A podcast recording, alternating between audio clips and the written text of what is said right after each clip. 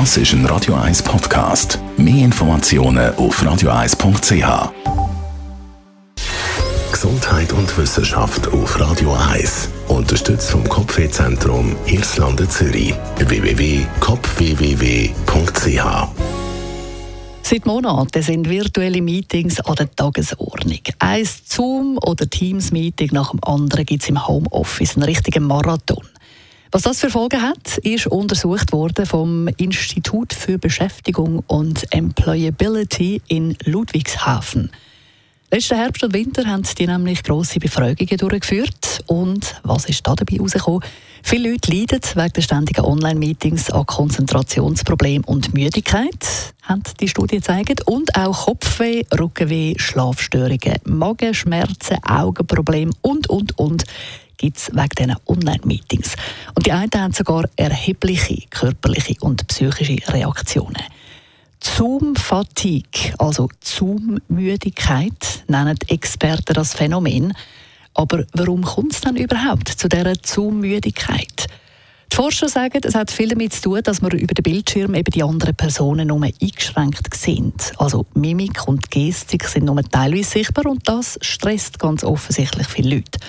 Und dann ist es bei Online-Meetings auch noch so, dass es eher ein bisschen sachlich zu und her geht. Und auch das ist für viele ein Stressfaktor. Der Humor und die Menschlichkeit werden häufig vermisst.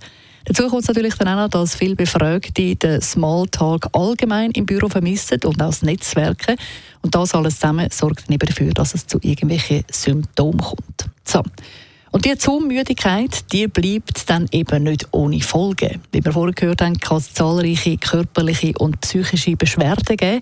Und das wiederum kann dann eben auf lange Sicht dazu führen, dass Mitarbeiter mehr krank sind, dass ihre Leistung sinkt und dass auch die Motivation abnimmt, sagen die Experten.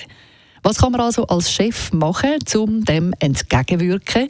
Die Experten empfehlen, man sollte die virtuellen Meetings eher kurz halten und zwischendurch unbedingt Pause machen. In den Meetings sollte man unbedingt schauen, dass Humor auch Platz hat und nicht alles einfach nur sachlich ist. Und auch technisch kann ein bisschen etwas gemacht werden. Es gibt nämlich so Tools, die den Eindruck vermitteln, dass man gemeinsam in einem Raum sitzt und auch das kommt scheinbar sehr gut an.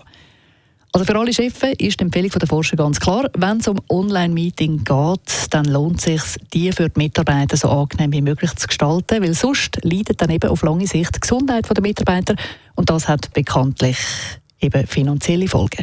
Oder kurz gesagt, wie es so schön heißt, pay now or pay later.